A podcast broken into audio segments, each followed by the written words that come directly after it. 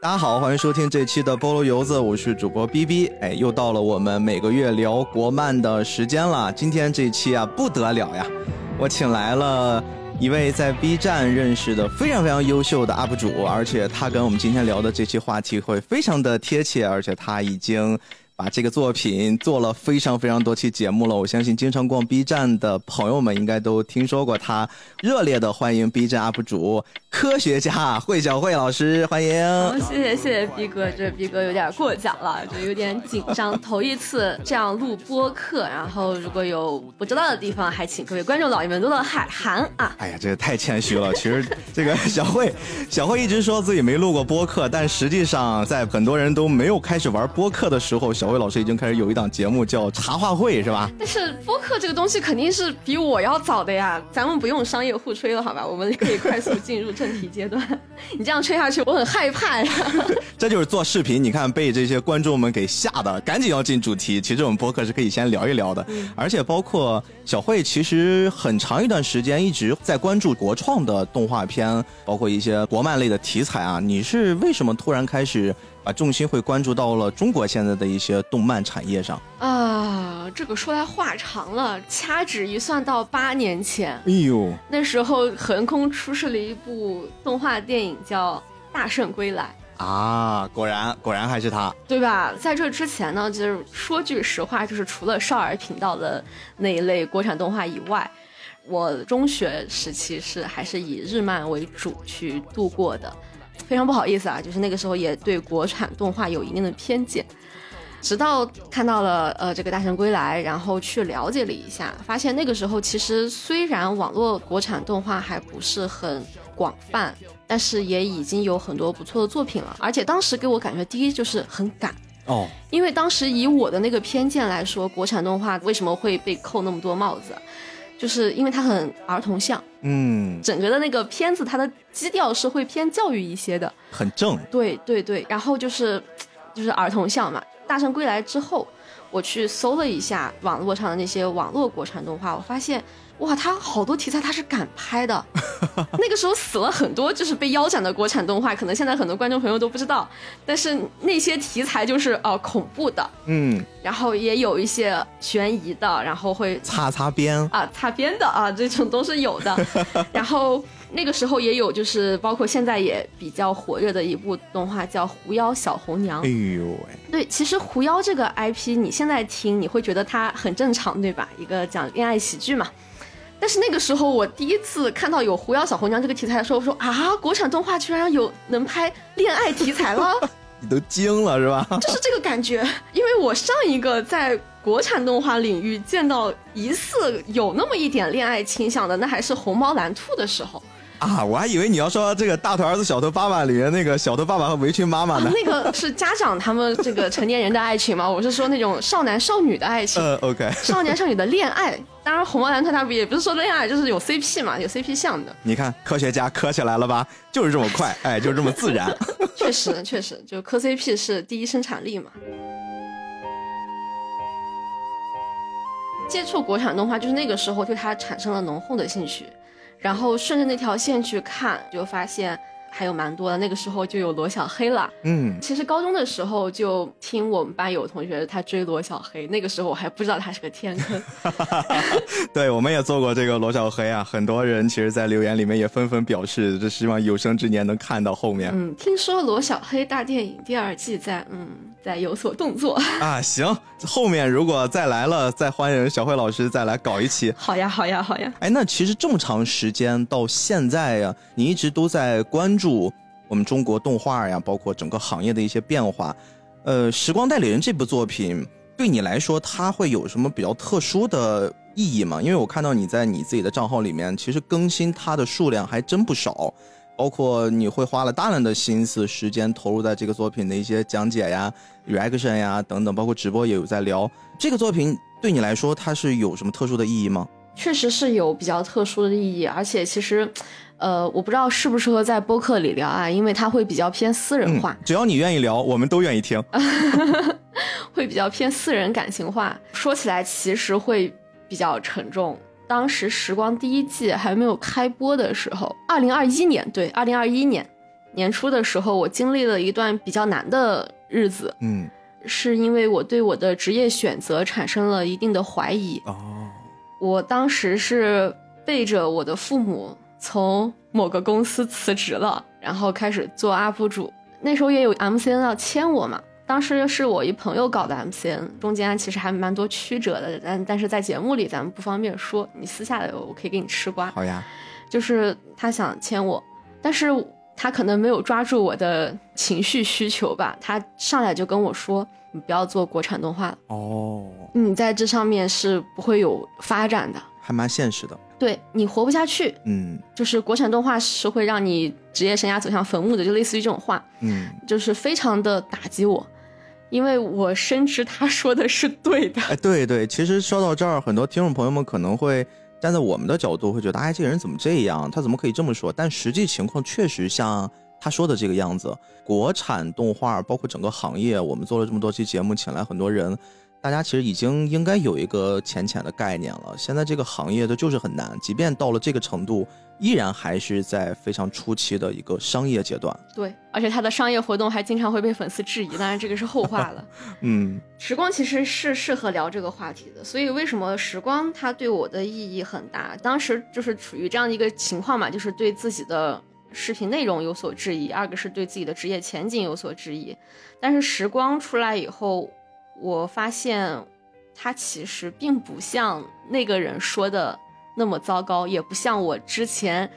意识到，但是一直不敢去承认的国产动画这个领域是不利于你发展的这个东西，并不是这么的没有希望。嗯时光它让我看到了国产动画它可以去迎来的一个希望的改变。带给了你一种可能性。对，因为它首先它是个原创动画，这个很重要。嗯，就是我觉得一定要分开原创动画和动画改编，是的，是的，因为动画改编它本质上呢，它的源头是小说 IP，是已经蓬勃发展的中国的网络小说领域，已经世界级领先了。对，这都已经十几年的发展沉淀了。对，小说是已经世界领先级别的，我一直觉得这样的。就中国的网络小说是世界领先级别的，它的商业性所有的都非常的非常的那个啥。你包括国产动画，很多是漫画改编或者小说改编，特别是小说改编，本质上是这个 IP 产业链的下游端，源头核心是那个小说嘛，动画和漫画是它的衍生品。但是《时光恋人》它是原创动画，原创动画是什么呢？它就是纯就是自己这个 IP 打出去的。是的，我们要从最开始立这个项目开始，从本子到人设，然后到怎么去把它演绎，再到最后发行、宣发，这些所有的都需要一鼓作气的连贯的呈现出来，而不是靠之前的一些 IP 打造、IP 积累。对你这个原创动画发出去，生死难料。这个词用的特别准确。B 站国创区有太多太多原创动画播出去以后，一点水花都没有，是的，然后就被腰斩了。当然，原创动画能做出来，放在网络平台上让你看到，它其实就已经经历过一轮九死一生的行为了。嗯，对，所以《时光代理人》当时第一季作为原创动画引起了那么高的热度，包括它其实第一季的时候就接了好多的商业广告。嗯，这个就其实是一个国产原创动画 IP 它的商业化被认可一个非常非常不容易的一个事情。等于说你在接触《时光代理人》最开始的第一季的时候，你恰好处在一个比较特殊的阶段，而他给了你一些正反馈，让你觉得好像你自己选择的这条路是可以坚持往下走一走的。那到了这次第二季在上的时候，好像你的心态，包括你对这个作品的情感会又不一样了吧？啊，那确实有不一样。包括其实我会看到你现在已经可以跟团队的主创们去做一些进一步的了解沟通了。其实这一方面也是对于你自己入职这个行业的一种工作的认可。另外，我觉得从你自己的角度上，应该也还蛮自豪的吧？听说，哎呀，我们小辉老师现在跟李豪林、李导其实还是有过一些频繁接触的，经常会交流一些在创作之内之外的一些事儿。我觉得这个可能还都是我们这期节目可以跟大家分享一下的啊。今天我们赚到了。其实是这样子啊，我在《时光代理人》第一季开播之前就跟李导有过接洽，非常的有幸提前看了《时光代理人》第一季的第一集的分镜。哦，我跟你说，那个分镜特别的原始，那个分镜就是，呃，甚至是李浩林自己配的音，就是李浩林自己一个人恩爵，然后还有就是那个艾玛那句叫什么“朱总，这里是公司啊”，就是、也是他啊，也有他啊，就是就是原始到这个地步，哎、李导辛苦了呀。对。虽然我在时光代理人看到了很多他的商业化做的比较好的地方，但是我的恰饭大头并不是时光代理人这个 IP，而是时光它的那些联动品。我觉得大家这个东西一定要分清。你知道，国创区的 UP 主们经常会面临一个窘境，就是明明是自己用爱发电的东西，然后总是被质疑是拿了官方的钱。哎呦，你看看这视频创作的老师们啊，就是这么严谨。我们这博客从来不会在意的，我们说错了错就错吧，哎，你们自己爱听听，你们自己会理解我们想说的什么的，不用担心啊。我们来菠萝油子，其实大家都会特别的包容，并且会特别的尊重每一个嘉宾啊。谢谢观众老爷们的包容，真的，真我们是听众啊，我们是听众。谢谢各位听众老爷的包容，对不起，我这个口误没有改过来。没关系啊，这小辉太可爱了。哎，所以我们来聊一聊这个第二季的内容吧。因为最近为了做这个节目，重新又补了一遍，我等于说看了两遍，我很有意思。我选择这个作品，它刚上的那天，我是守在电脑前面，然后我把第一集看完了。因为我记得当时好像是两集连更，嗯，我把第一集看完之后，我自己突然有一个信号出来，就是我不能去追它。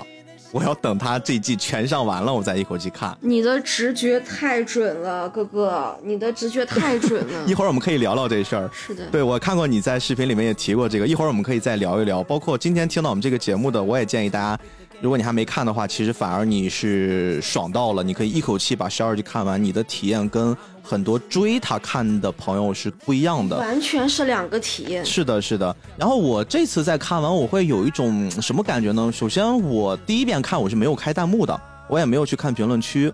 然后我这次为了做节目，我重新回看，我会发现一些还蛮两极分化的评论。有的人会说这一季特别的拉，就是没有像他们期待的那个样子。但是另一部分就是说，他好像依然保持着。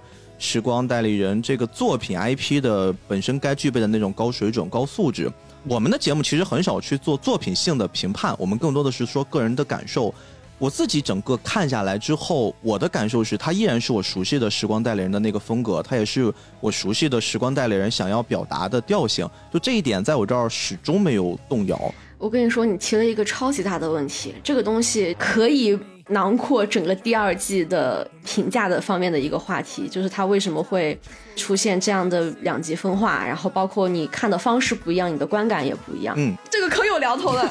它这样的，你还记得就是我们刚才聊到这个原创动画九死一生的情况？你不是说一般原创动画它从人设呀、从剧情呀，它都包括运营手段呀，它都要精心构思，因为它是没有原生粉丝的。是的，如何去第一时间抓你眼球？《时光代理人》第一季，大家会觉得，呃，是一个很走心嘛，很温馨、很治愈啊的的作品。它其实背后啊，拿给专业的人看，你会发现它都是那种精心设计过的。嗯，它的每一个看起来浑然天成的构思，其实背后都凝聚着动画组对于市场的察觉。是的，是的，是的。就比如说。他们找 Implic 这位画师去做的这个人物的设计，对，一位韩国的知名插画家，对对对，就是时光代理人的亲妈啊，我们称亲妈，其实就是考虑，哎，我是不是要有一个时尚的形象，嗯，来吸引观众的注意。二个是他选择这个双男主，说，哎，这个市场是不是可以去尝试，会不会引起粉观众的注意？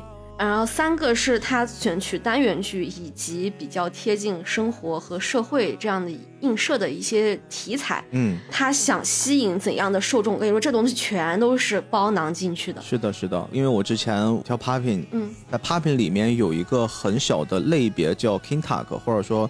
把 King Tag 再往细分，就是 Finger Tag，就是他那个手指舞。你看他的之前的那个片头，他会用了一些非常非常时尚的元素，嗯，啊，一些人物的设置也很符合他整个往时尚的这个领域上去推。对对，这些结合你刚才说的，其实都是很符合他们市场定位，包括他们做了大量的市场调研，可能通过一些大数据，最后收集出这类人这个作品是他的主要的目标受众。我们要把这一部分观众网罗成我们的粉丝，对，一定会做了很多的这种工作的。对，他在高概念那一层就定下了。是的。所有的基调、时尚呀，包括找说唱的这个老师呀，还有他这个手舞的感觉呀，对，再包括整个的 OP，他用了很多的那种几何线条元素去做一个呃，甚至类似于图形 PV 那样子比较潮流的一个观感，还有各种颜色都是往这上面推。嗯，包括第一季开播的时候啊，内部人士其实还担心过一个问题：艾玛这个故事就是讲职场。他会不会年龄太大了？哎，我也想说这个问题啊。对对对，就是没有上过班的人，他会不会 get 不到？对，不被他所吸引。就是其实考虑过很多很多，就是这样的问题。我当时啊，还只是一个看动画乐呵的观众的时候，就觉得啊，为什么会考虑这个？好看不就行了？嗯。后来我才知道，我所认为的所有的好看的点，都是人家精心的设计，是调查过的，就是盘过你的爱好，都是这样子。而第二季，我认为它。之所以引起了两极分化，就是因为市场调研。哦，还是他成于市场调研，可能败也是于市场调研。对，就是他过于信任数据了啊。第二季和第一季有一个最大的问题在于，第二季它是一个连续剧，嗯嗯，它的节奏非常的紧密，而第一季是单元剧。为什么第二季它会做出于有别第一季这样的尝试？我这边有一个。自己觉得很有可能性的一个推测呢，是跟留存率有关。就只要在互联网公司工作过的小伙伴们，应该都知道留存率是一个多么重要的东西。对，虽然说这么说可能会比较片面吧，但是这个它直接关乎于你这个作品什么分级的推流。是你包括咱们做 UP 主做自己的自媒体，我们也很关注一个数据叫完播率嘛，其实是一个概念。留存率还有就是这个开大会员的这个，就因为它留存率越高，就越有观众愿意为你这部剧去充大会员，嗯，它就是跟着整个收益挂钩啦，这这是平台的这个大的商业了。这样是逻辑，反正就是留存率对于动画来说，他们很重要。嗯，而单元剧的留存率往往其实是比不过连续剧的。放在时光第一季啊，虽然我没有。真实的去看过这个后台数据，但是我估计也是如此。就凭我这个评级的经验来揣测的话，我觉得面馆呀、比武招亲呀这些单元比较相对独立的篇章，他们的留存率应该是不及地震篇，还有艾玛以及最后的那个呃跟小红的这个博弈的那些篇章的。那换位思考一下，如果你是投资人，是不是会可能会下意识的认为，哎，是不是连续的内容？呃，会更容易吸引观众来我这开大会员啊！你就像如果翻看《时光》第二季开播前，李导。出席的场合，他的一些采访，他有无数次强调说，希望能给大家带来一个想要一口气看完动画的这样子一个观感。结果大家只记得李导说的啊，这一季刀不多啊，只记得这句话了。哎，李导他以为的刀可能跟我们的刀不太一样。对，他的他的刀点和笑点，笑点不知道，但是刀点一定很特别。所以《时光》第二季从一开始定位就是我是一个更。连续一点的内容，嗯，当然，为什么搞得这么连续啊？也有一定的原因，其实就跟剧情有关了。嗯，我当时问过李导，我说我觉得第二季做连续剧无可厚非，但是我以为会是那个样子，就比如说，比如说啊，陆光活过来以后啊，陈老师和他去调查被特殊能力犯杀掉的那些人的照片。从一张张照片里面去寻找小红的线索啊，紧接着第一季结尾的那一小段故事往下延展。对，还是单元剧，但是它的单元剧的整体会串到主线里，嗯，跟主线有强关联的单元剧。我当时会以为这个，就是我也跟李导交流过的，我以为会是这样，然后小红会时不时的就附身到陈老师身边的人，然后来带给你一个惊吓，surprise，对对对，主打一个折磨和调戏啊！我当时以为是这样子一个剧情，然后李导跟我说，他一开始也是这么想的哦，做单元剧，然后他的那个追凶的节奏慢一点，让小红时不时出来。哎，露个脸，然后吓吓他一跳。但是后来他就把这个想法放下了，因为他考虑到，首先小红的能力他很 bug，很逆天，是的，很强的，直接附身别人去，对吧？就去捅你，然后警察都抓不到他。超能力行凶的这个事情已经暴露在警方面前了。嗯，他觉得正邪双方其实都是有比较强的能力的。嗯，他的意思是感觉在这种情况下，不太像是会。搞一个很长线的，慢慢的去得到小红她想要的东西，就是站在小红的立场，我都发现陈小石了，我能力那么强，我为什么不能马上去搞你？对，这就是导演的思考了。对对对，站在陈小石这边的立场，我都被偷家了，我靠！然后警察站在我这一方，大天朝的警方怎么能庸碌无为？哎，遇到这种穷凶极恶的凶手，我要立马去。干他！是的，是的，特别他前面用了大量的这种现实主义题材的表现，很难让观众到了这个阶段就放下现实主义的，比如说有警察存在，嗯，有法律存在，就这种观念，我们已经被这个作品植入到观众的内心中了，所以你必须要在设计剧情的时候考虑周全，把这些因素也要考虑其中。对，因为这样子就是两边他都不像是能耐着性子等，也没有理由去等的一个前提下，所以他。放弃了一开始那个想法，做了节奏更加紧凑的追凶，所以他就改变了他的想法。我也不知道是改变吧，因为你知道创作初期他可能有很多想法，嗯嗯，是的，也没有说一开始我就要做这种单元。李导他可能只是想过，是的，有这种可能性，但是后来几番权衡之下。觉得更加紧凑的追凶会比较合理，所以最后选择了这样子的一个呈现形式。哦，这一下子好像解决了很多人对于这个作品两极分化的一些困惑啊。但是在此之前，我们刚好做一个小小的剧透预警，因为我们。还是默认在这个作品第二季已经全部更完的现在啊，大家知道这个 IP 的，想看的也都看的差不多了。如果你还没看呢，你从此刻开始，你可以先去追一追。我估计一下午的时间，如果你喜欢的话，最多加一晚上，你就可以看完。啊，我们稍微的跟大家简单说一说第二季讲了一什么事儿啊？它是紧接着第一季后面的那个剧情，非常的连贯，就是。大家特别特别关心的陆光同学被乔玲捅了一刀子，然后说李导跟陆光哥哥同在啊，大家就开始刷屏。确实他没有死啊，陆光还是一个活着的状态，只不过第二季一整季他都不是一个健全的人啊，一直被折磨，一直都是那种负伤的状态，然后撑下了十二集的剧情。他们呢，这次是一个很完整的事件，正面开始跟我们所谓的第二季的反派开始有了一场博弈，而不只是心理的智斗的博弈，而且还包括很多的打斗的博弈。第二季多了非常非常多的动作戏。然后呢，他们在反派的这个阵容里面，最大的这个角色，他其实是曾经在警察局里面经过一些很特殊的事件，慢慢的所谓黑化吧，自己出来当了律师。哎，我们这个钱进钱老师，哈哈，一副斯文败类的模样。然后他自己手下呢，应该准确的来说是合伙人啊，他会有两个超能力的兄妹，这两个兄妹在这次故事里面也有一段坎坷的身世经历。他们的发型非常的独特啊，全是粉红小毛，非常可爱啊。就是刚才小慧说的这个小红小红啊，这红哥和红妹啊，其实他们两个人是一对兄妹。他们的超能力原则上来说，其实会比主角团的两个小兄弟还要狠一点，我自己感觉，因为他们几乎就是。拉拉小手就可以实现很多不太可能发生的问题。对，其实是可以这么理解，就陈小石和陆光他们俩能力搭配的限制其实很大，不能改变过去。嗯，既然不能改变过去，他其实对现实这个状态其实也影响不大。然后他们能改变的只是让未来往怎样的方向去发展。对，他其实更多的像是我给你一些心理上的慰藉。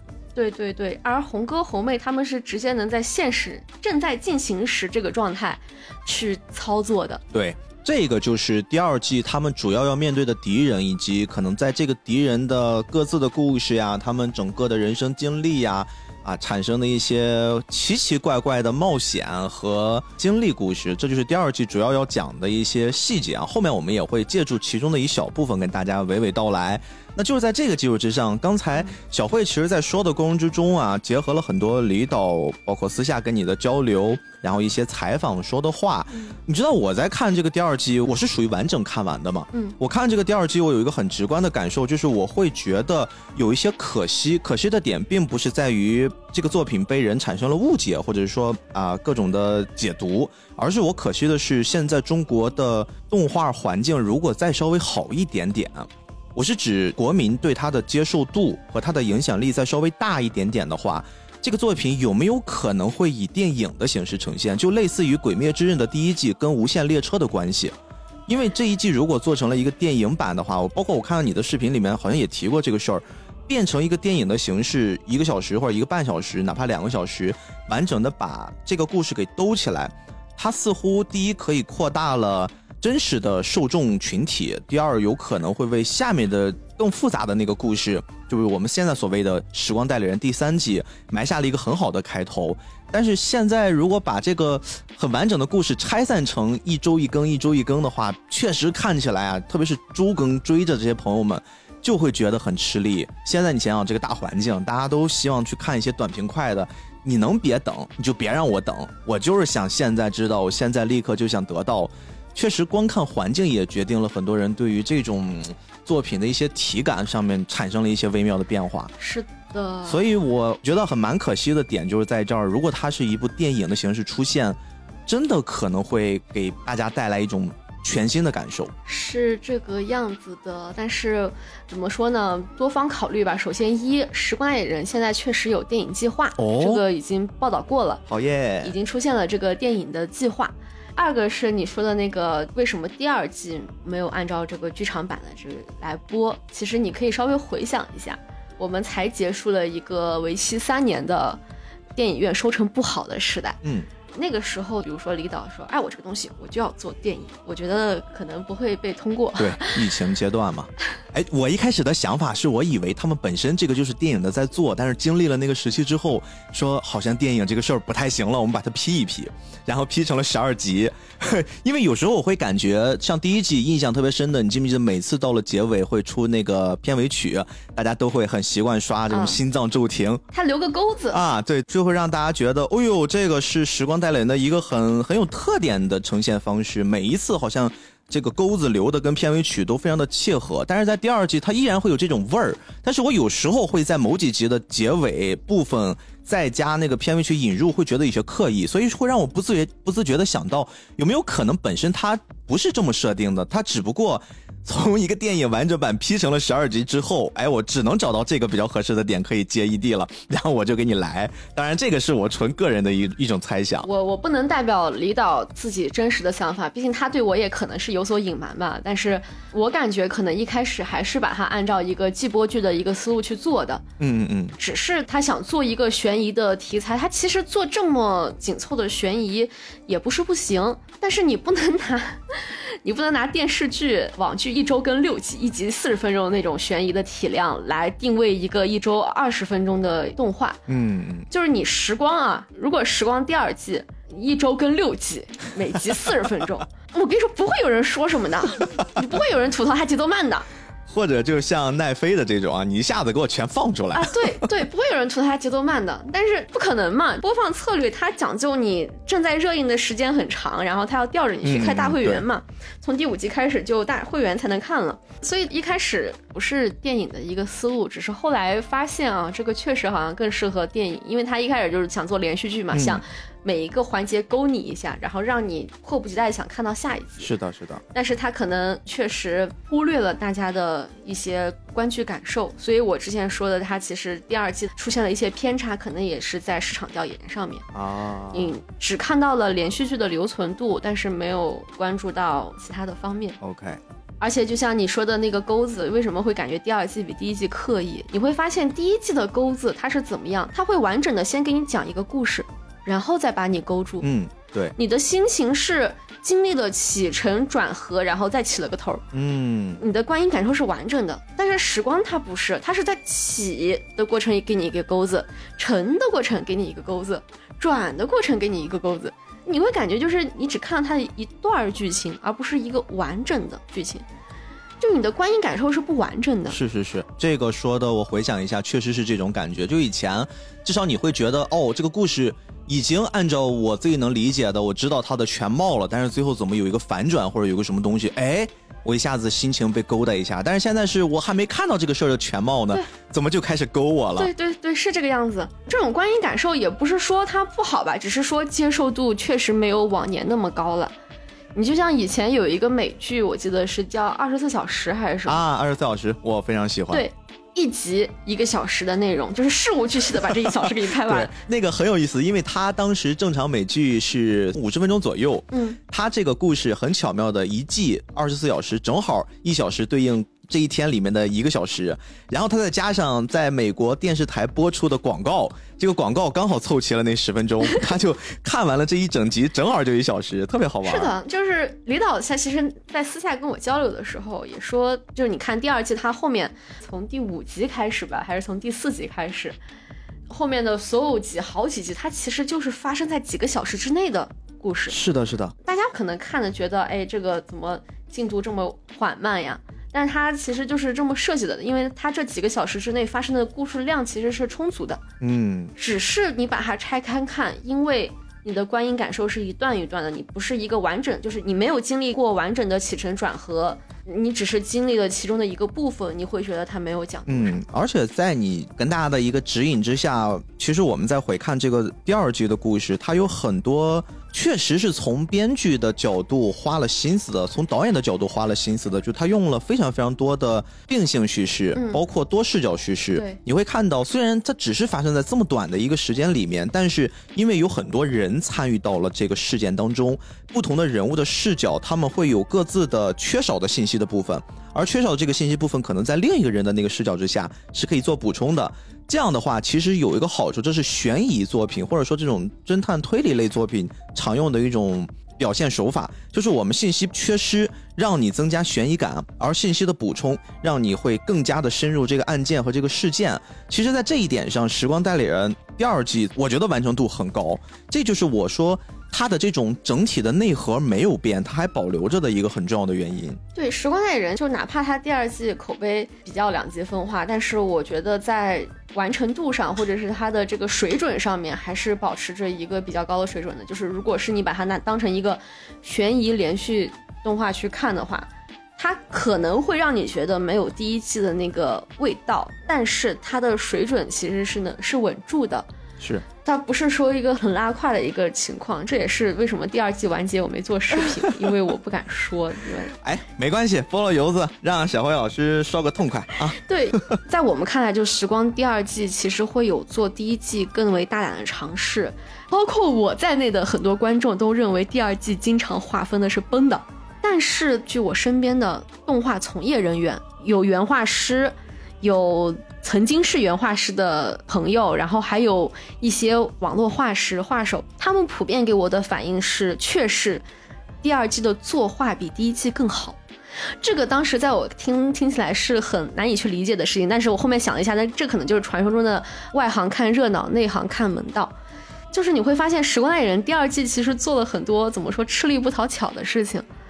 他付出了更多的思维去在剧本创作上，然后也付出了更多的在这个画面的制作上，但是却最后造成了观众不买账的情况，只能说是两面性吧。你到底是要做一个纯粹自我的东西，还是要做一个迎合市场的东西，还是说你要在市场接受的范围内去做一个自我的展现？这个其实是一个需要很好的考虑的事情，因为。这两个东西有的时候是可以共存的，但是也有的时候是冲突的。而冲突点在《时光代理人》第二季里面就得到了很好的展现，最后的结果也看到了两极分化的口碑，那其实就是它的一个冲突点的体现。那我们就进入到这个剧情里面，我们再来细细的聊一聊啊。其实，在《时光代理人》第二季里面，印象蛮深的，会分了三个故事，这三个故事分别是。在最开始的时候啊，又让我们心脏骤停一下。陈斌警官的故事，他呢，其实，在前面先是疯狂的给你渲染他有一个多么美好的家庭，多么幸福的家庭啊，有有爱他的妻子啊，然后还有即将要出生的孩子等等。然后后来因为一些很恐怖的神秘力量，他自己突然死掉了，而且那个镜头非常的致敬《无间道》。第二个故事其实讲的我们刚才说红哥红妹的故事，他们两个人呢曾经经历过一场。家暴，这个家暴其实是大家比较熟悉的第一季的那种表现形式，就是总得有一些社会性议题放到这个作品里面，引起大家的反思。嗯，同时在这个家暴的大的母题之下，其实还蕴含着一个很小的小母题。这个小母题是指的，呃，所谓的互联网上的流言蜚语跟现实中的流言蜚语啊，这两个部分其实也形成了一股让整个事态变恶化的先决条件。第三个小故事其实是放到了这次我们大反派钱进的身上。钱进本身作为一个大家都很喜欢的、很优秀的，也对他寄予厚望的警官，但是后来他怎么样一步一步的，因为比如说怀疑自己妻子出轨呀，然后加上自己的心态上的一些转变，最后从一个警察变成了一个律师，而且这个律师其实是一个标准的反派形象的这种律师的做派，就是我为了达到目的，可以用我的知识不择手段，为了我的这个客户啊，完成他们的一些很邪恶的计划。其实整个会分了这三个大的部分，小慧比较喜欢这三个部分里面的哪一段啊？可那可能还是小红兄妹的吧。啊，那我们就先从这一段故事来跟大家聊一聊吧。第一季完结的时候，其实最担心第二季的地方，就是在于小红的这个超能力塑造。嗯，就是我想看到一个有血有肉的原型反派，但是不是以洗白的形式呈现给大家。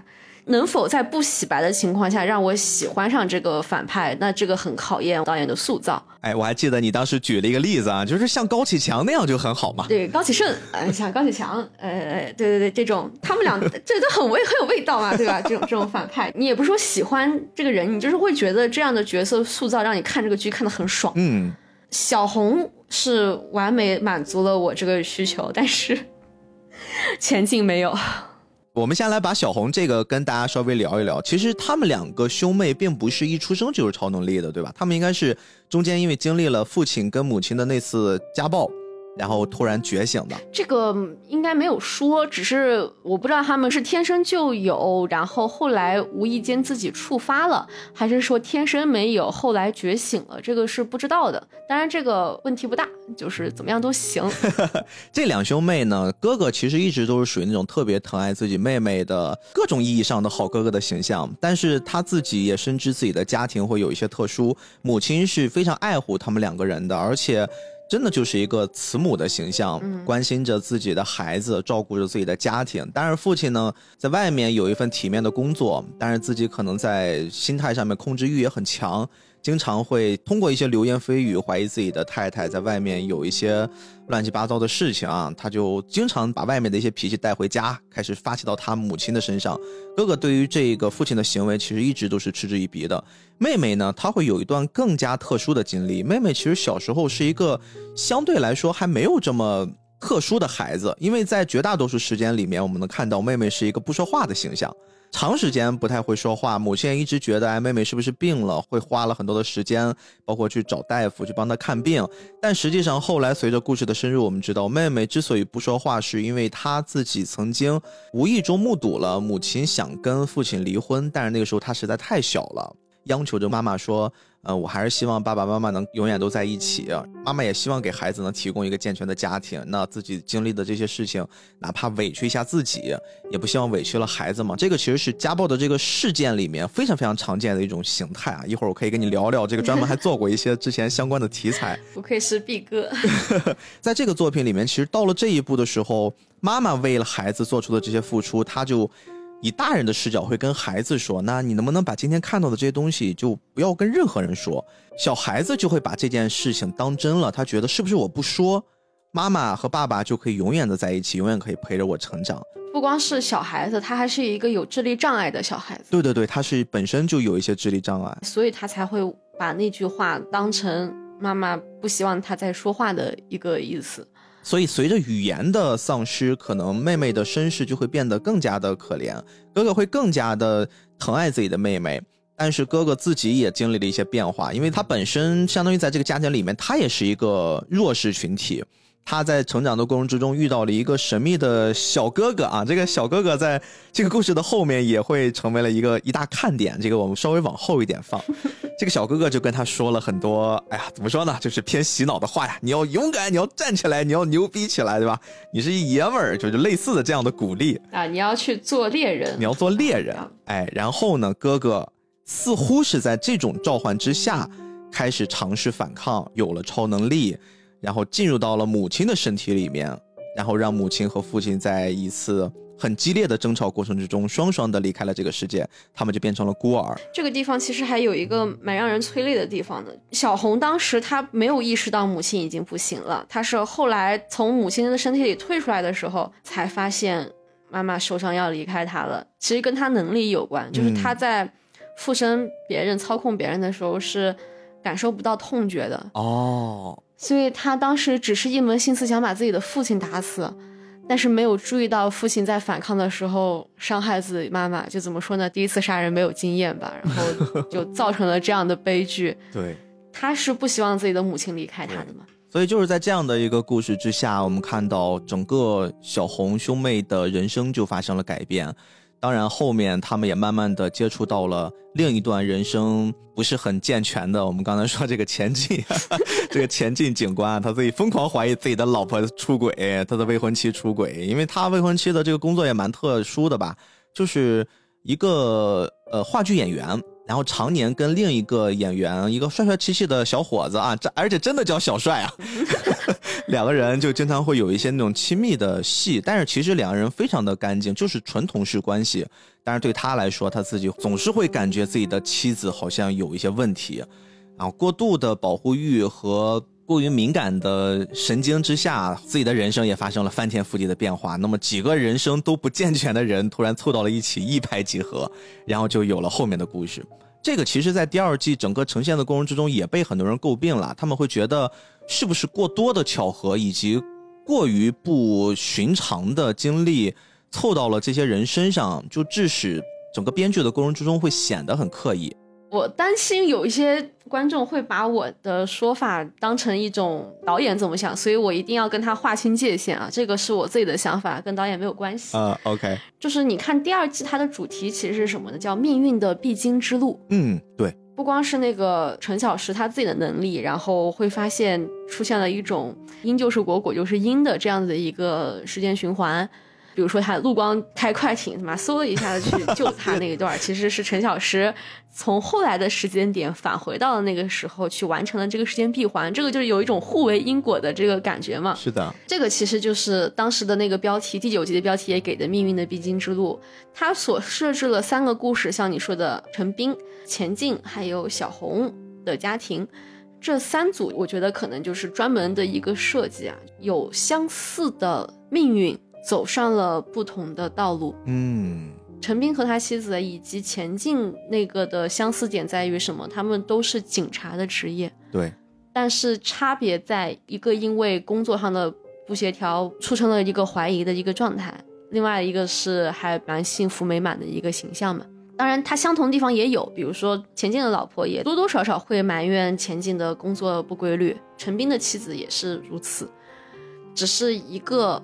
因为前进的多疑催生了悲剧，而另外一个也是因为前进的计划，然后酿成了苦果，把那个陈斌干掉了嘛。嗯，这是其中一个。然后小红家庭和前进家庭都是因为流言蜚语和一些无端联想，原本是蛮幸福的家庭，最后造成了这样子一个。所以他其实是刻意做的三个，我觉得是有安排在里面的。其实我觉得这儿应该警察不只是一个具体的指代，它更像是就是要舍小家顾大家，对对对，这样的一个职业状态。它不是像我们大家理解的朝九晚五的这种工作状态。因为我自己的表哥、我的舅舅他们都是警察，我其实就属于警察家属，我会看到他们平时的工作状态，大家很难想象他们每天在面临什么。而且绝大多数的警察不是像我们想象的，就看这个作品一样，每天面对的都是这种歹徒。其实他们生活里面。大量的部分都是这种鸡毛蒜皮的小事儿，邻里邻居的一些争吵，包括一些青岛话叫酒彪子啊，喝了点酒就整天出去闹事儿，就全是这种事情。但是当然也会有一些恶性事件等等。所以其实像这种工作的人，他们本身的工作已经占用了一天中大部分的精力，回到家可能一定程度上会有那么一些忽略了另一半的存在，但是。我所接触的，包括他们身边的这些警察家属们，大家还是很愿意在相对放松的时候，或者相对没那么忙回到家的时候，再去抽出一部分精力好好陪陪家人，并且他们对于家庭或多或少都是有亏欠的。同时，为什么刚才我说我们不能只把这一部分当做是警察这一个特定的群体？确实，像小慧现在的工作。我自己可能还没办法理解，像做到你这个体量的创作者可能会每天面对什么，但是一定生活的大量的时间不再像是传统的上班朝九晚五，呃，剩下的时间就可以全部归到自己。作为一个自媒体工作者或者说自由职业者，其实自由并不是代表你可以随时随地的去调取你的时间，而是第一，你有可能一定程度上自由说不的权利，比如说这个单子我想接，这个单子我不想接，而不是以前你在工作的时候人给你派活，你必须要做。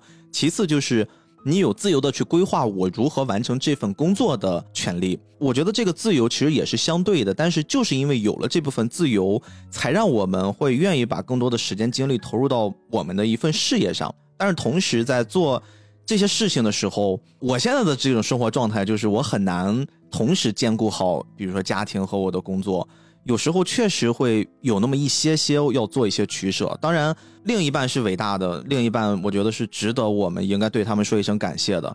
这个作品其实是有一定程度上，如果你相对成熟一些，你应该是能看到他其实在用陈斌的家庭跟刚才小辉说的钱静的家庭做了一个正反的例子。虽然他们最后。都不是很好的结果，一个失去了生命啊，一个走上了犯罪的道路。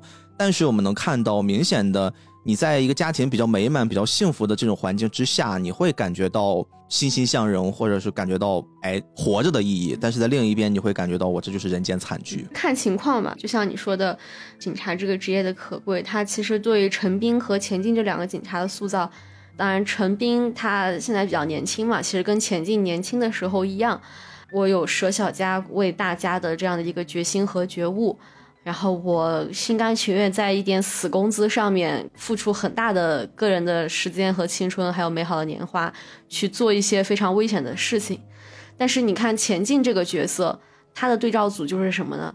他经历了一些事情以后变了，嗯，他开始怀疑自己做的。是是不是真的值得的？对，这个特别重要。你看，就是肖丽一开始眼眼中是跟自己一样，是一个正直啊、正义的一个好警察。嗯，那肖丽和钱进其实也是一组对照。嗯，同时进去的肖丽现在还是警察，老刑侦；钱进却在有一些想法了以后，放弃了曾经的可能作为警察的一些誓言或宣誓吧。转而选择了薪资更高的这个律师，甚至可以为了达到一些目的而选择去残害公民的生命和财产安全。那警察这边就是肖丽和陈斌这样的警察，有去为他去。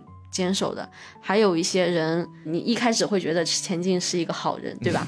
很多观众会觉得一开始就觉得钱进是个好人，他应该有什么苦衷，没想到最后最后就是个纯傻逼，骂得好，最后就是个纯傻逼。那我觉得他其实做这样的对照啊，当然我可能是过度解读，但也可能是他别有用意的。嗯，能让我们尊敬的，其实不单单是一个职业，更重要的是拥护这份职业的人，他身上坚守的那个品格啊，说的太好了，对吧？是的。你一开始觉得钱进，你你看他是个警察，你听肖丽这个识人不清的人在那动画台词里面说那两句，你就觉得钱进是个好人。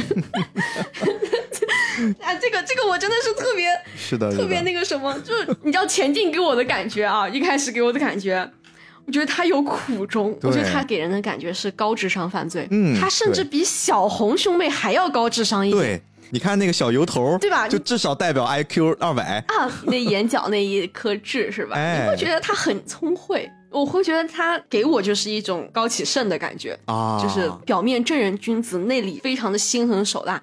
我有我要坚持的那个东西，是个疯批，对，是个疯批。我觉得他是个疯批，我觉得他是个很帅的疯批，很有智商的疯批。然后结果。就因为这种事情，你会觉得 他都不去取证，他就是觉得，我觉得，对我老婆绿了我，然后我就把他给干掉了。大哥，你是个警察哎，你有没有想过，你是个警察哎？你警察是要讲究证据的。你是个 你在作案的时候体现了这么高的智商，对吧？又是跟那个小红他一起制定 Plan B，然后陈老师第十集的时候不是结尾玩了一套这个金蝉脱壳嘛？嗯，进入到监控里，然后去跟小红会面。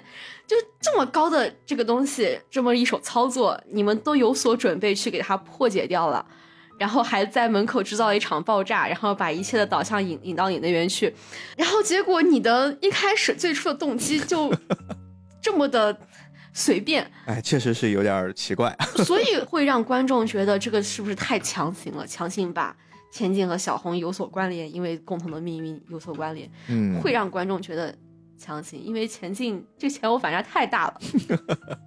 我其实啊，我私下里问过李导，说为什么我把钱进塑造成了一个下头男？哎，李导怎么说？他的意思是担心一个作品里全是大圆形的圆形人物，可能观众会有些接受不了，或者是说有点过高的理解门槛。啊。其实你看，这个也是从更高维度来说，动画现在在国内比较可惜的一个地方，因为现在你看我们的节目一直。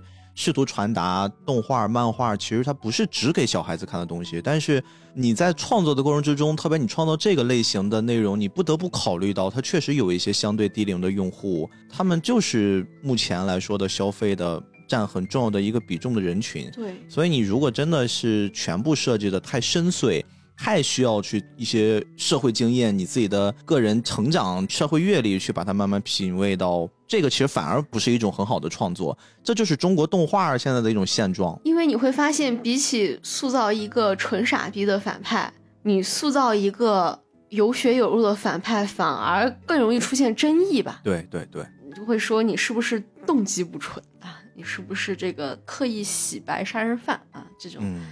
你是不是怎么怎么怎么样？这就可能会顾虑到这些问题。纯傻逼那是比较安全的。哎，这个角度非常的有意思，我觉得大家可以好好琢磨琢磨。因为你看啊，如果你现在是一个小说家，或者你是一个电影电视剧导演，其实你反而不会被这件事情所困扰。嗯，因为你主要的服务人群绝大多数他是有一定的理解能力，或者是说相对来说成熟的辨别能力的用户。他不太会像动画的创作者，他们真的是要做更多的上下级的兼容。但是我觉得反过来，这个也不全是坏事儿了，可能这也是动画更高的上限，它可能下限比较低。就是我们可能通过这种形式会网罗未来。更多的用户，我觉得就是大家也可以乐观一点。虽然感觉前进塑造成纯傻逼，就是跟李导李导说的，说担心大家不接受给前进太原型嘛，因为他其实做的事情确实都很坏很坏，把陈斌干掉了，所以就干脆就塑造成了一个纯反派。但是你会发现《时时光二》里面他还有很多角色塑造，其实是有李导的一些自己的坚持的，是的，他还塑造了一些两面。小红这个大的先不说，我说一个小人物，我觉得这个小人物设置的非常的玄妙，就是那个邻居哦，我超级喜欢那个阿宅，对那个阿宅，他设计的就非常玄妙，就像毕哥老师说的，就是可能现在很多观众会在人物上面可能会更偏向于接受一些比较。当然，这么这么说不是质疑观众的审美啊，但是就是可能会更样板一些的。我是善良，或者是我是邪恶，我是高冷还是我是活泼，我是 E 还是 I 啊，这种东西。对，嗯，就是比较直给一些东西。但是事实上呢，人是有多面性的，人是一个复杂体。没错。而《时光》第二季给我的感觉就是，我觉得比第一季啊，可能更大胆一些的地方在于，他把人的复杂性给塑造出来了。嗯，当时邻居那个阿宅啊，陪小西，就是那个小红妹妹去抓娃娃，你会觉得，哎，是一个挺友善的人，对吧？是。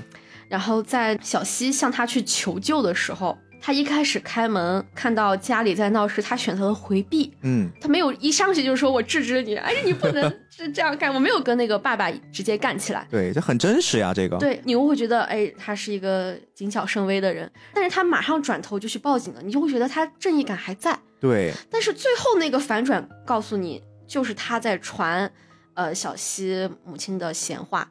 那这个人说白了，他就不是一个单纯的能以善或者是恶。来定义的一个人了。嗯，而且同时，你看还有一个细节是，他自己同样会有着很现代的两面派。有一句话在网上还经常会被调侃，就是网络中重拳出击啊，线下唯唯诺诺。对对对，对吧？你会看他在打游戏的过程之中，他就会说，哎，网上有几个人，有几个小逼孩，天天就叭叭叭叭说，线下不行，来练练。嗯，网上就是一个很凶的喷子，线下就很唯唯诺诺。对，怎么说呢？你说这样的人不能去单纯的以好或者坏去定义，你会觉得这样的人很真实。对，没错。他可能真的就是我们自己那个样子，就大家别觉得他形象不符合我们就不想接受。是的，我们很多人就是这个样子。他在某些方面是善良的，但是他在某些方面又是有他的邪念的。嗯，就他传闲话这样子，他可能也没有想到会酿成大祸。他虽然不敢去上去直接制止，但是他会马上的报警。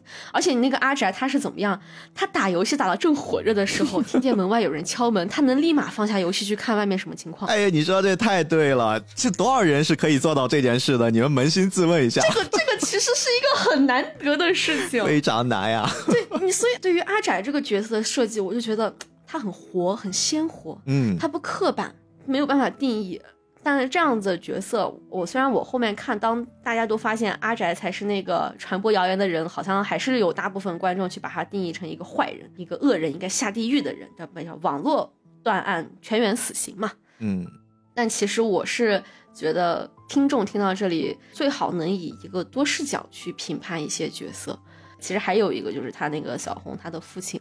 嗯，他的父亲在厂子里人缘好到他不晋升，工人都该有意见的程度的，这是小红他妈说的。嗯，那在外看似是一个会顾家呀、比较好的一个工人，但是对内是怎样子的？就是他也是有一个这个人的复杂性。在里面的，嗯，尤其是阿宅这个设计，我觉得真的非常的妙。嗯，在做这个账号之前，我在影视区那边拍短片嘛。嗯，我们最开始做的一些项目失败了之后，我们就开始尝试了很多社会议题的短片。为什么会说《时光代理人》这个作品从第一季开始就很吸引我？因为它跟我们最开始的创作理念会非常像。你看，我们也拍了家暴，我们拍了阿尔兹海默症，嗯，呃，拍了恋童癖，嗯，然后闺女嫁人了，就这种很特殊的场景。我们当时你知道吗？在拍家暴的那一期节目的时候，其实我们团队很多会有一些不能容忍这个东西，远比我们想象的在家庭里面发生的频率会高很多。嗯，而且一般的这种家暴呢，它其实会有一些特别显著的标志性的一些特点。比如说，我举个例子，家暴其实是会反复的，家暴不是偶然，它是一个反复性的必然。嗯，而激发这些反复性的必然，它其实是需要。家暴者本身可能会有比较强的占有欲，其次呢是他们经常会对你的这个行为不满意而产生的各种怀疑和纠结，同时。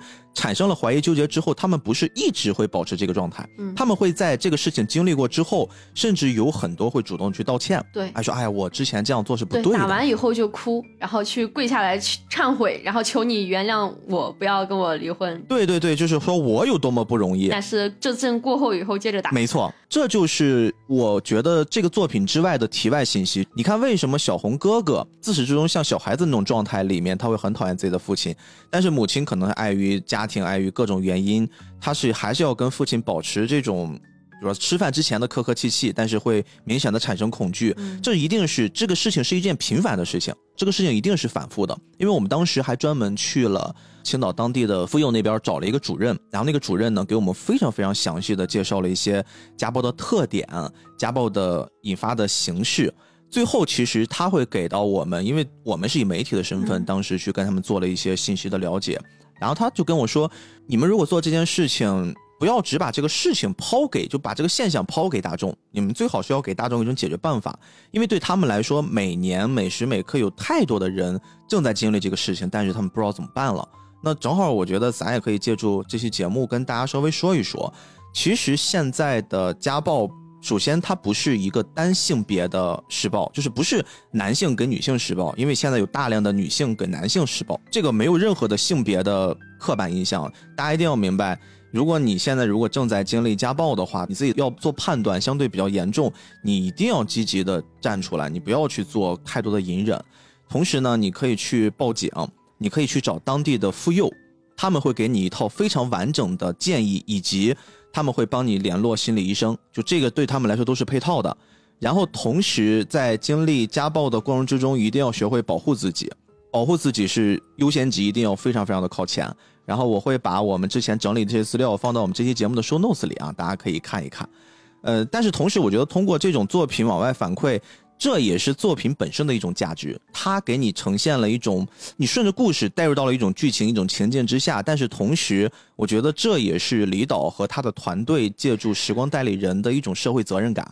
我们要把一些现象给展现出来，引发社会讨论。只有社会讨论了，社会关注了，可能才会让一部分的情况变得有所好转。我们只能用这种比较委婉的、婉转的话来陈述这个事儿了。嗯，是的，而且他这个想法其实从第一季就开始有了。对对对，是的，是的。对，跟大家说一个特别明显的例子，就是第一季有一个番外。那个比武招亲，很多人都以为这只是单纯的一个番外，但没想到到了第二集，竟然有这么连贯的、这么流畅的引入啊！啊，内部消息啊，内部消息，这个比武招亲这个番外，它原定原本是第一季的第二集，这么靠前呢？对，后来是不知道是导演觉得还是运营觉得啊，反正就是出于多方面考量。觉得这一集放到第二集里面可能不太合适，就想把地震的那个篇章就是更提前一些。毕竟动画不是自古有什么三级定律嘛？对，对，第三集的那个篮球戏大家都看到了，那个很精彩，那个打篮球那一段，是他就想把这个东西提前到第二周去播。哦，而且当时比武招亲他有一些细节在斟酌，还在改。对，就是还有一个啊，这个跟大家说一下，大家总觉得那种动画啊是做好了以后，然后我慢慢的就放嘛，一周放一集，但其实不是这样子，有很多动画他们在，比如说周五中午十一点就更了，我可能周五凌晨的那个时候，我的片子还没没做完，然后可能还还还在修改一些细节，那个时候就会有很多运营陪着导演组那个动画组那边加班，然后就是等他把那个片子赶紧传过来，我给传到后台上，就是。经常有这种动画制作现场，是反而是播出的时候是最忙最乱的。这就是呆呆烂是第一生产力的主要原因啊。对，所以比武招亲那个那一集，其实也是因为一些需要考量的原因挪到了番外。嗯，因为你会发现，其实第二集反而有很多陆光，就是用台词来讲一些能力的使用方式，或者是一些限制啊怎么样的，是在那个番外那一集讲的。为啥？因为它原定是第二集哦，这么一说，好像是突然感觉到了一些微妙的设计啊，是吧？听到这里的听众可以回去看一下《比武张亲》那一集，你会发现它的前半段其实是为第二集准备的，非常的契合。哎，你预知完照片中十二小时后将会发生的事情，不就能看清那位老师傅的套路了吗？这么直观的细节，还是需要你亲临现场，成为我的眼睛。啊，好吧。谁让我们赌输了？嗯，程小石，你应该知道，同样的照片无法重复使用，所以机会只有这一次了。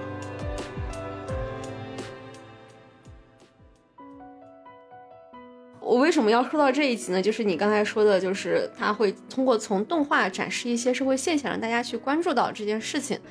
比武招亲那个故事其实是取自于李导看到的一个真实事件哦，是有原型的。对，是有原型的。但是那个故事就是他所看到的那个故事，那个女孩真的就是到老，她的父亲都不愿意这个女孩和那个男孩在一起啊，就是那个老丈人，嗯，坚持了一辈子自己的这个观点。哎呦喂，也就是说动画其实还给了我们一个 happy ending。对。他所谓的原第二集为什么改成番外，其实跟这个也有关。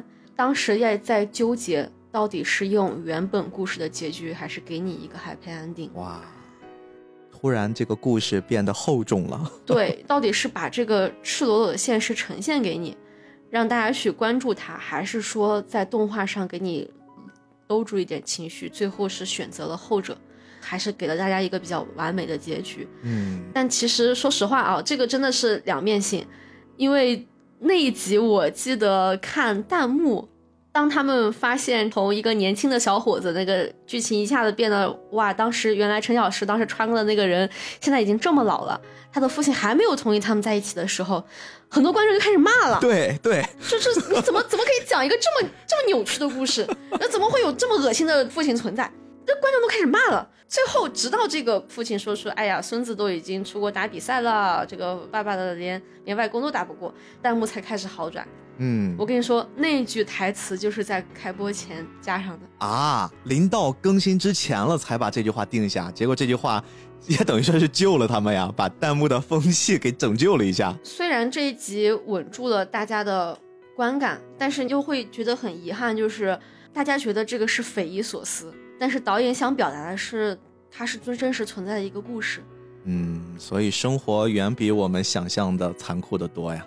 对，你看我在想表达一个现实案件，想让你看到的时候，我有这种想让你看到一些社会不公啊，或者是一些比较那个什么的现象，让你去关注到社会的时候，弹幕的反应很明显了。嗯嗯嗯。那我之后到底是要去呈现真实，还是？更多的去关注观众的情绪呢？嗯，我觉得第二季他就选择了更加呈现真实的那一面，就是更还原自己的坚持了一些。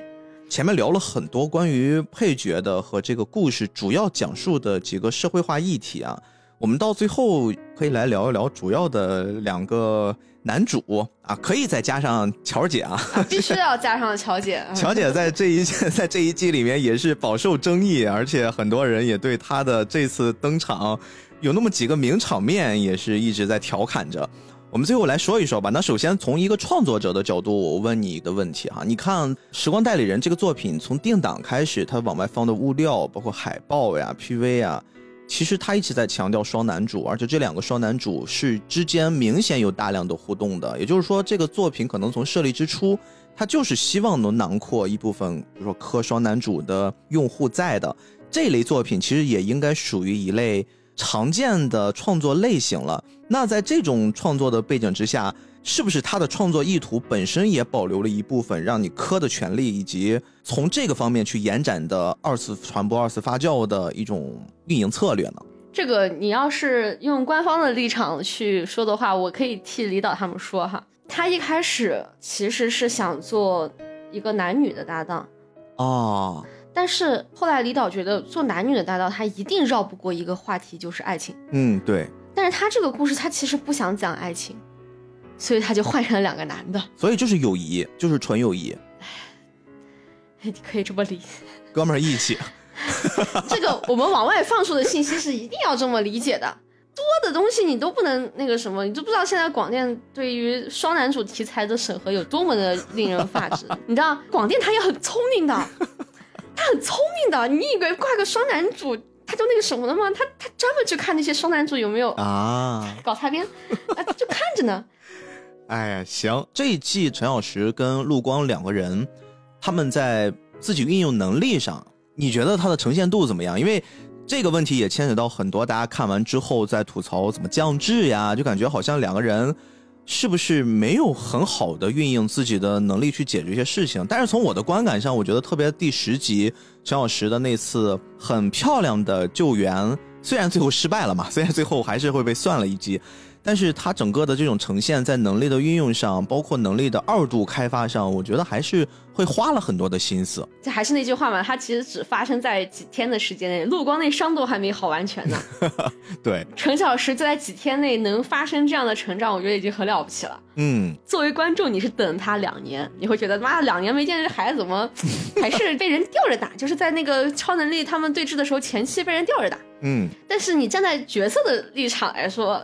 其实没有几天，而且为什么会看起来有降智的这种感觉？一个很关键因素是敌在暗，我方在明。对，小红那边，你你甚至不知道他是谁，不知道他在哪，甚至你不知道他的能力具体是什么，你连发动方式都找不到。嗯，而小红不一样，因为她妹妹那个逆天的那个 bug，就是她能读取部分记忆。嗯，就是读取被附身者的部分记忆，我靠，这太逆天了。然后 确实，你像陈小石附身到过去的人，他只能。感同身受到一些情感，你是看不到他过去的一些记忆，所谓的那个什么，要靠目光知道。小红是知道你的部分记忆的，一开始就把你的能力了解的全全面面，非常的完全了。嗯，他对你了如指掌的情况下，陈小石能和小红那一边打的有来有回，我觉得是一个很了不起的事情。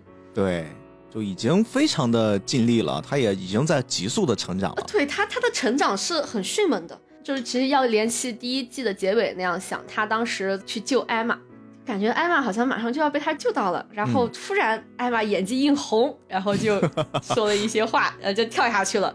陈小石当时是跟着追过去的。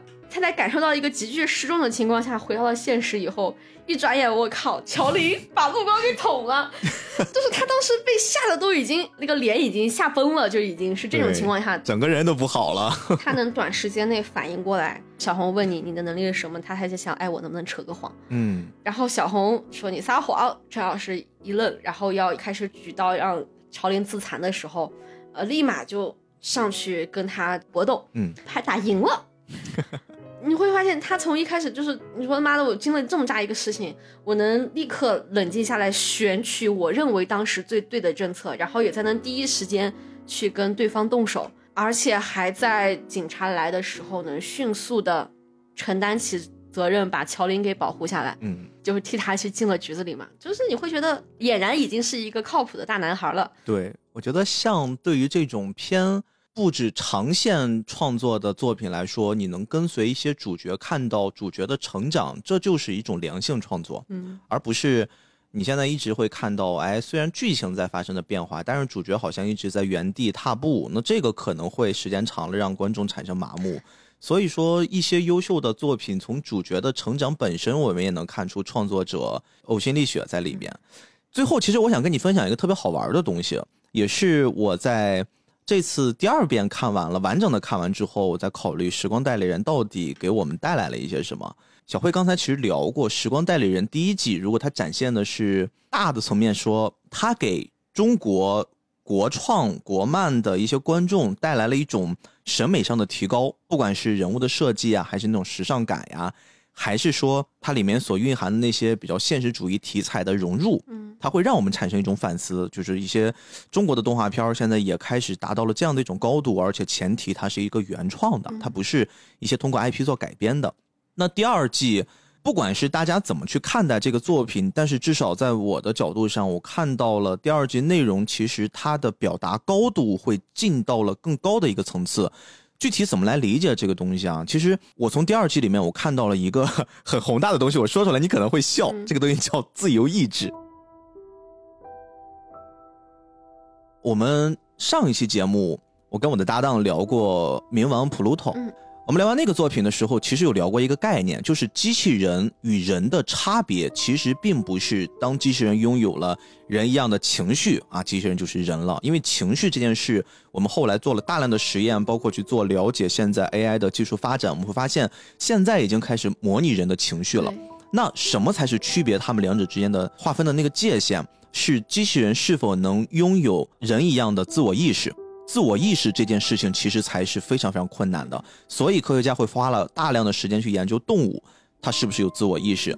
那当形成了自我意识之后，其实会更容易意识到自己的动机呀、选择呀，从而可以做出更高的自主的决策。这个自主的决策其实就是我说的自由意志。这个自由意志为什么我会说在第二句里面它有一个很完整的表达？我会觉得好像他们的境界会更高了一些。小辉还记得之前有关各种，包括我看你也在内，在第一季的时候，还有很多喜欢这个作品的 UP 主，大家都会有各种的猜测嘛，就是会猜测陆光可能是一个未来人。到了第二季的结尾的时候，其实也已经基本上证实了这件事情。就是乔林在最后疑似拥有了小红妹妹的那个能力，并且接触到了妹妹一部分她的记忆，在她的记忆里面，就是看到了陆光曾经的过去有一段陈小石死去的画面。嗯，那这个记忆是他没有的，那乔林就把这个质疑抛了出来，是的就是把这个梗点给抛了出来，从从第一集就埋下了这个点嘛。对，然后再借用陆光的这个，就是顺利的引引入出来，它是来自于未来。你看，就是像这种设定，其实它就会牵扯出一个在科幻题材里面很常见的话题，就是祖父悖论嗯，是啊。这个概念可能有一些，就是这些年很多人都在聊，有些聊烂了。但是咱可以借助这个概念，你放到这回《时光二》，我们重新琢磨一下，你会发现这个故事的走向，包括一些未来的可能性，似乎从这个祖父悖论往下延展的过程里面，会出现很多有意思的东西。啊，我们首先还是简单的先说一下，这个祖父悖论是由法国科幻小说家赫内巴赫扎维勒在一九四三年的时候，他创作了一个小说叫《不小心的旅行者》，里面提出来的。他大概这个意思就是指，如果有一天啊，你回到了过去，在自己的父亲出生之前，把自己的祖父。包括祖母给杀死，那么你这一系列的举动其实会产生一个矛盾。嗯矛盾是什么呢？如果你回到了过去，你杀了你年轻的祖父，那么你的祖父死的话，就代表你父亲没有出生，就这个世界不存在你的父亲了，而没有父亲就不会有你。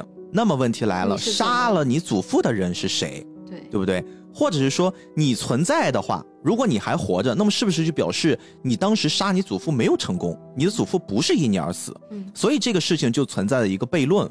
但是实际上呀，你看我们在看待一些时空穿梭呀、时间旅行就这种类似的题材的时候，绝大多数的情况之下，其实我们不是在扮演一个上帝视角。包括时光代理人，你看，我们虽然是上帝视角在看，我们知道了好多人的故事的经历，我们把它汇总起来。但是当回到过去的这个行为发生的时候，我们带入的是程小时，程小时永远扮演的其实是那个改变过去，让未来会产生变化。观众期待的是做了这件事儿之后。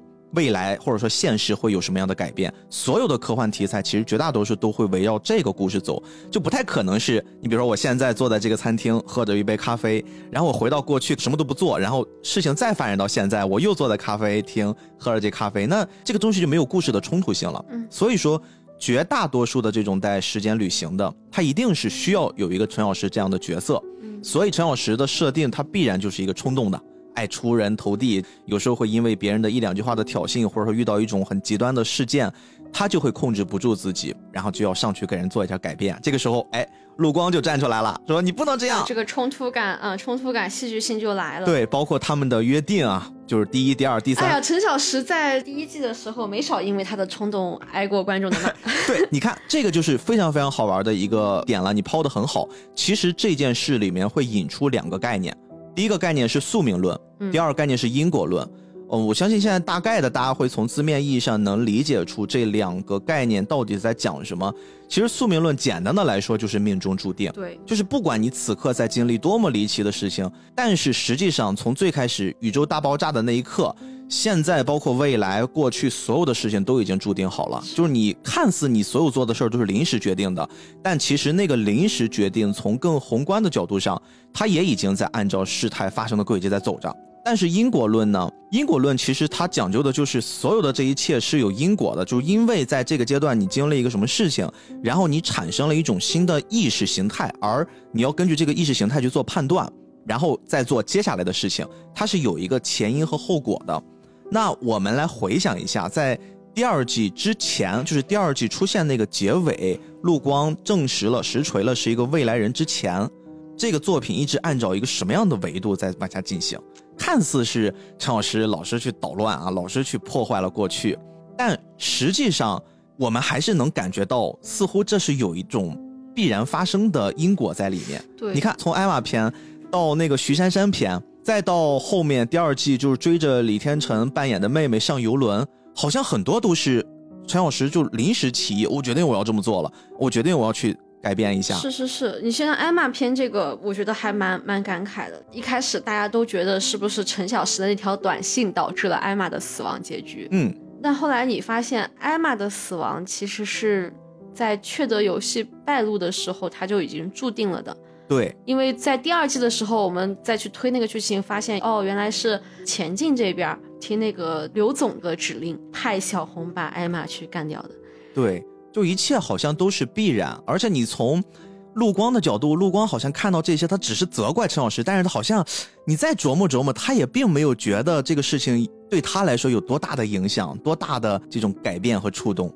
陆光的话，其实他的观点，我觉得也在发生改变吧。这件事情有一个很重要的节点，嗯，这个节点，如果我们把它放到是程小石在地铁通道里面被杀的那个场景，嗯，那一刻，如果作为一个节点来反推的话，前面好像所有的一切都是命中注定。就是我们现在假设一种场景哈，小慧，如果你拥有了穿回过去的能力，然后你会去救一个你自己特别喜欢的人，或者说你的一个好朋友，如果你想救他的话。你其实会在悲剧发生的那一刻想办法去做改变，嗯，就是比如说他可能会出了车祸，那么你一定会在他上车，或者说在这一刻准备要撞的时候，我们要去想办法把这个车引开或者阻止他上车，嗯，所以说为了要实现这件事儿，我们应该怎么做呢？我们是需要再往前倒，让过去到上车这一刻之前不要发生不可控的改变，对。就是一定要按照你之前经历过的那个过程，这是在你掌控范围之内再来一遍。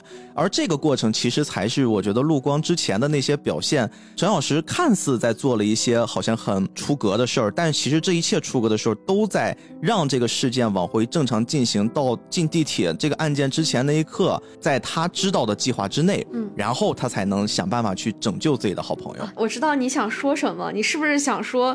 呃，陆光是因为陈小石的死亡才决定回到过去改变这一切，并且因为他要改变那个关键节点，所以前面这一切他都不希望发生变化。是的，这一切的前提是建立在陈小石已经死的那个结局上。如果陈小石到时候没死，那是不是陆光穿回过去的这个行为，它其实也是不存在的？哎，对。这个就是我要跟你接下来说的这个祖父悖论有一个特别好玩的科学依据了。在这个科学依据，我我们把这个讲通之后，你会发现第三季即将要出场的这个人物就是刘潇，嗯，他也是一种必然。你看啊，在我们刚才说的这个祖父悖论的这个概念之下，如果我们往回走，就是说我回到过去杀掉了我的祖父，那么我存不存在？我的祖父到底有没有被杀？它是一个悖论嘛？嗯，我杀掉祖父的这个行为，如果我不让它形成一种悖论，嗯，还有一种可能，这也是科幻片里面常用的，就是它会进到一种循环里面，变成一种 loop，就是恐怖游轮，嗯嗯就是我我我进去一个人杀掉，然后他替换了一个人，然后再来一个人，他们会永远会在一个循环里面。这就是祖父悖论，其实正着和反着的两种不一样的形态。很多创作也是基于这个基础之上再去创作的。也就是说，当我们回到了过去，这个人陷入到一种轮回的时候，悖论这个问题就解决了。那么最好的例子就是，你看在第一季的时候，陈小石其实是用了这种方式在救徐珊珊。嗯第二季的时候，陆光在医院里面留下照片，也是相当于给陈老师制造一个 loop 的点，就是这个点是可以进入到那种循环里面去解决问题的。是的，那实际里面有没有办法去解决祖父悖论的问题呢？我们这儿必须要强调一个概念，就是时间。这个也是这个作品一直在通过标题啊，通过他们里面的行为特异功能去强调的一个事儿，就是时间到底是什么？时间其实我们把它从科学的解释来说的话，时间更像是一个主观概念，就是没有客观时间。虽然我们现在都约定俗成，我们都用北京时间，现在是几点几点，但这个一定也是我们的主观时间。爱因斯坦呢，他之前认为，就是我们不能穿越回时光机制造之前的那个时间点，这是他很经典的一句话，就是时间一定是一个更主观的概念，就是你回到的过去，其实也就是那个时刻的现在。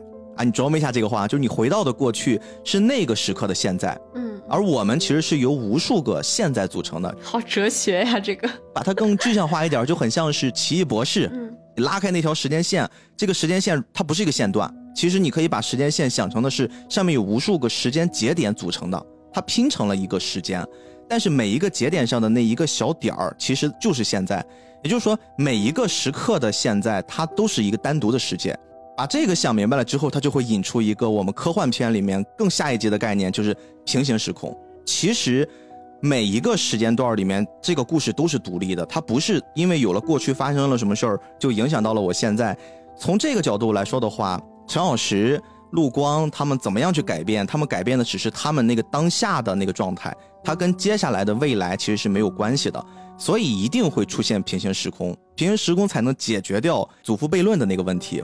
所以你看，刘潇的加入，它就会变成了必然，也就是第三季他们一定会往这个维度去走，在多个时空之下，不同的这个人物该怎么去处理？平行时空之下选择那个最优的解，其实它只是解的是这个时刻下的问题，而不是每一个时刻下的问题。所以我觉得《时光代理人》在创作的过程之中，其实用了大量的。真的是有这种科幻考究的一些创作模式，在一集一集的往下走。啊、这个是肯定的。你看那个第二季的片尾曲，哦，它的那个其实就是致敬的一个科幻作品。对对对对对，没错。我展开了一个脑洞哈，之前不是你还跟很多人一起大家玩一个游戏，就是他们那个手机解锁密码零九幺三零五是吧？对对对，零九幺三零五。大家会纷纷的猜测说这个是什么。其实如果我们套入到这个逻辑里面的话，我觉得还有一种可能，就是陆光在用这种方式记下了他此刻去救助陈小石的那个平行时空的那个那个时空号，就很像是漫威的那个逻辑，嗯就是我在这个，比如说第零九幺三零五号宇宙上，嗯，啊，我要在这一刻去救我的好朋友，就是这个是我的一种猜测了。如果是真的有平行世界的存在，那时光代理人他们坚持的时光法则还有意义吗？哎，就是为什么过去是不可以被改变的？对，这就可能产生了李导就产生了新的创作悖论了，是吧？对，因为你知道这个创作悖论有一个很 很严重的一个观感是什么吗？就是一周目的陈小石已经死了，嗯对吧？嗯，未来的那个陈小石已经死了，陆光过来是为了拯救他的。嗯观众在这边都会有一个很矛盾的心情。首先，我们很喜欢陈小石，我们不希望他死，我们不希望他最后迎来了 B E 的结局。但是，陆光也不希望陈老师死嘛，就是想想要救他。但是，这就意味着他要打破那个死亡是不可跨越的节点这个关窍。嗯那我在地震篇放弃的那些人又算什么呢？嗯为什么你能冷眼旁观那么多千千万万的人去死，但是你却在救自己的兄弟这件事上有自己的坚持。哎，我倒觉得这个确实是一个往下看的很好的角度，就我们看对他们会怎么把这个事儿诠释上去。对对对，这其实也是第二季结局那个 bug 抛出来的时候，很多人觉得导演写崩了陆光的原因，因为陆光一直给人的感觉是理性的一面，当然他的人设里面的理性的那个地方打了个问号，从一开始就告诉你他不是真的理性，好细啊！他其实是做了全剧里面最疯狂的一个举动，我跨越了那么久，我去救你，那这其实就是对他人设要存疑的一个地方。当然啊，你是说生活中能不能存在这样的人？就是我可以不顾世界的死活，我就是要救我我要救的人。嗯 我差点想说说一些比较耽美的话，不好意思。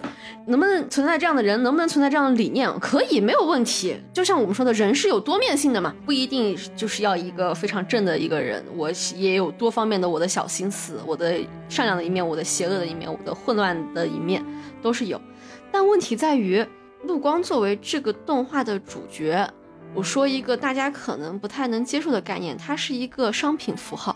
嗯，他的人设很重要，不知道大家能不能接受我这么说？就像我一开始说的，《时光代理人》它作为一个原创动画，它要走上一个比较容易商业化的路子，它就要引起你对主角，比如说联动的时候，它要印的那个头像，要激起你对这个 IP 的这个形象的喜爱。